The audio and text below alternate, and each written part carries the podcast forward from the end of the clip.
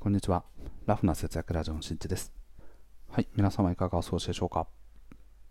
ということで今回はですね、選択肢は多く持つ方がいいという話をしていきたいと思います。人生においてね、様々な目的を果たすための選択肢ってあると思うんですけど、やはりね、選択肢というのは常に多く持っていることで、急なこう、ね、舵切りをしたりとかして、方向転換をしたりとか、様々な状況にこう順応できるので、より選択肢を多く持っていくことが大事だよという話をしていきたいと思います。これによってこのお話を聞いていただくと、その選択肢をより多く持つための考え方も身につけられるんじゃないかなと思っております。それでは早速本題ですね。はい。ね。その選択肢を増やすということなんですけど、例えばですね、まあ、あのお金をね、より多く稼ぎたいよとか、そういう意識をね、持っていたとして、で、それをじゃあ実現するための方法っていうのは多分本当にたくさんあると思います。例えば YouTube やるよとか、インスタやるよとか、Amazon の物販やるよとか、メルカリでなんか転売するよとか、ブログやるよとか、あとはまあこういう音声配信とかでね、あのやるよとかコミ、オンラインコミュニティとか、オンラインサロンとかを作るよとか、なんかコンテンツを有料で発信するよとか、多分ね、あの様々あると思います。はい。で、そんな中ね、やっぱね、選択肢今挙げただけでもたくさんあるわけですよね。ただね、人生においてですね、この選択肢っていうのが狭まっていくっていう瞬間もあるんですよ。なんか仕事でね、あの考えていただくと分かるんですけど、例えば期限がね、あの1ヶ月後ですとかっていう案件が来ました。ね、来月、あの今日はね、6月のじゃあ1日だとして、じゃあ来年、来月のね、7月の1日の期限で、この案件進めてもらえますか？みたいな感じで来ました。で、あ、わかりました、つって受けたとして、じゃあ、その1ヶ月後に間に合わせるためにはというところで、まずはね、じゃあちょっと人が足りないから、人をちょっと声をかけていこうと。まず情,、まあ、情報をね、なんかこう、依頼するための情報をまとめた上で、人を増やしてもらうように相談してみようという方法だったりとか、あとは、なんかこう、ちょっとスケジュールね、これ1人でやるってなった場合は、スケジュールが厳しいから、あちょっとね、今のうちに早い段階で先にちょっと伸ばしといてもらおうとか、とかね、うん。とか、あとはま外部にこれを発注するから、あの、追加のコストをこれぐらいかかるっていうことをちょっと承認もらっておこうとか、という感じでですね、まあ、様々ね、進め方があると思います。はい。この状態が選択肢が多いっていう感じの認識だと思うんですね。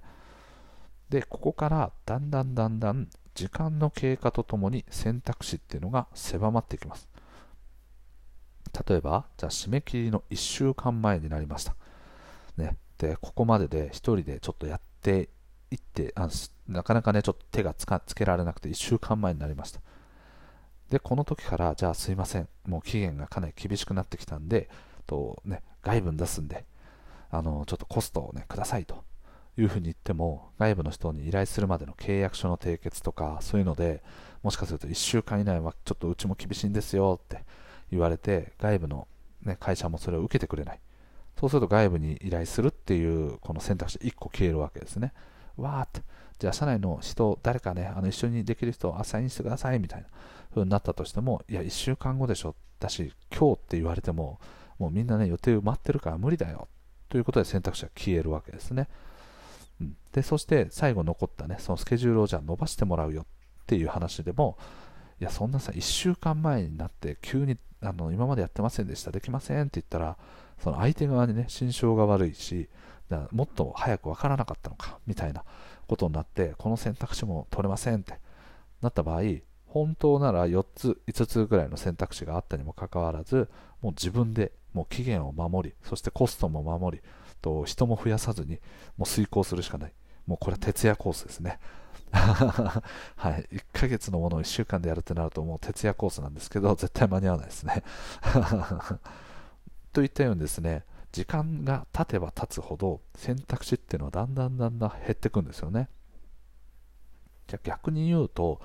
じゃあ時間があることによって選択肢っていうのは増えるわけですね。うん、例えばじゃあ自分がね、今からじゃあお金を稼ぐ、稼ぎたいよというふうになった場合、じゃあいつから始めますかっていうのを選ぶときですね。これは早ければ早いほど選択肢はやっぱ多いんですよね。例えばじゃあ今6月なんですけど、じゃあ今年中にとね、お金を例えば100万稼ぎますって12月31日時点でプラス100万を稼げるように頑張りますって言った時にじゃあその稼ぐためには、まあ、月々ね、まあ、半年だから6ヶ月だから、まあ、100万稼ぐってなった場合いくらでしょう？まあ15、6万ぐらいですかね。月々、うん、を稼ごうと思った時にじゃあとね。ちょっとじゃあどうしどうやって稼ごうかなとかっていろんな方法を考えて1ヶ月経っちゃいました。そうすると本当は例えば月々16万稼ぐってなった場合本当であればブログとか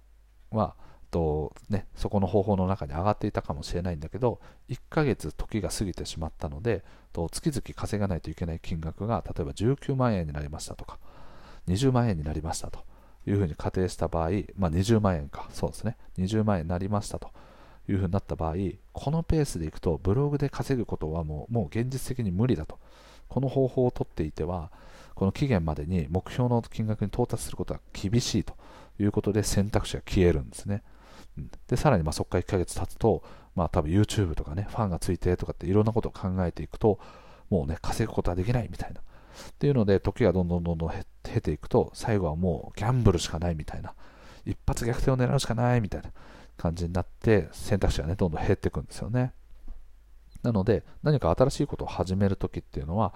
一番早い状態、もう一刻も早く手をつけて、もう考えてるっていう、考えながら進んでいくっていう思考を持った上で、早い段階から手を動かして始めていく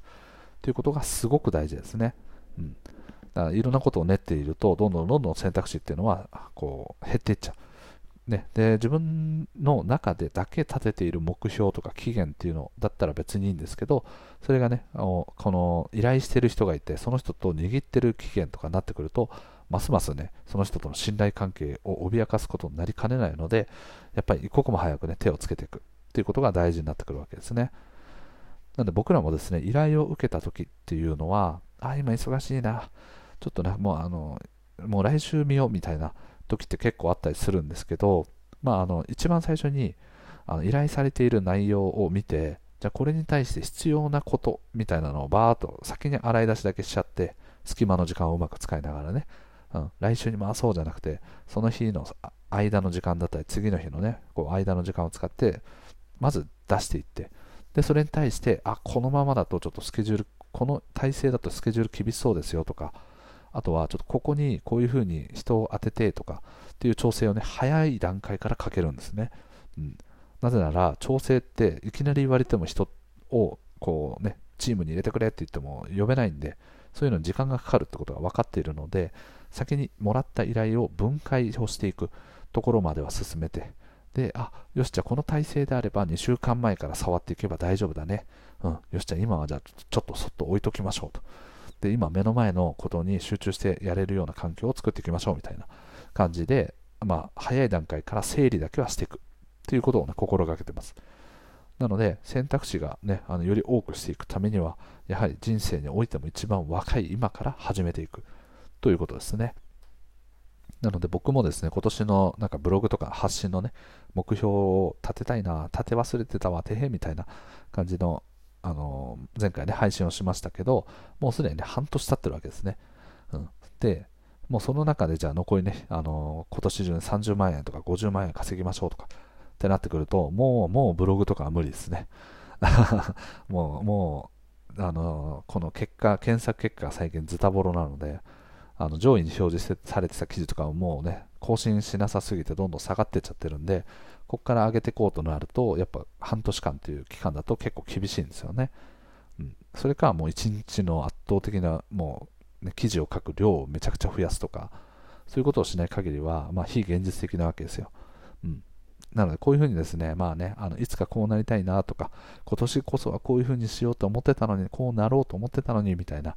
ふうに考えている方は、まあ、ある程度の現実性を持った形で考える必要はあるんですけど、やっぱり一刻も早くやっていくことによって、ね、本当はすごいイージーモードだったはずなのに、時を経て、すごいもうあのむちゃくちゃもう難しいモードみたいなね 難易度マックスに変わっちゃってるみたいなことって結構あったりするので、やはりね、時間をうまく使うとか、あとはこうね、スケジューリングをしていくみたいなところは、これは日常においてもね、仕事だけじゃなくて、日常の予定とかに関しても、ある程度ね、こう計画的に進めていくといいんじゃないかなと思います。はい。ということで、今回の配信は以上です。最後まで聞いてくれてありがとう。また聞いてね。バイバーイ。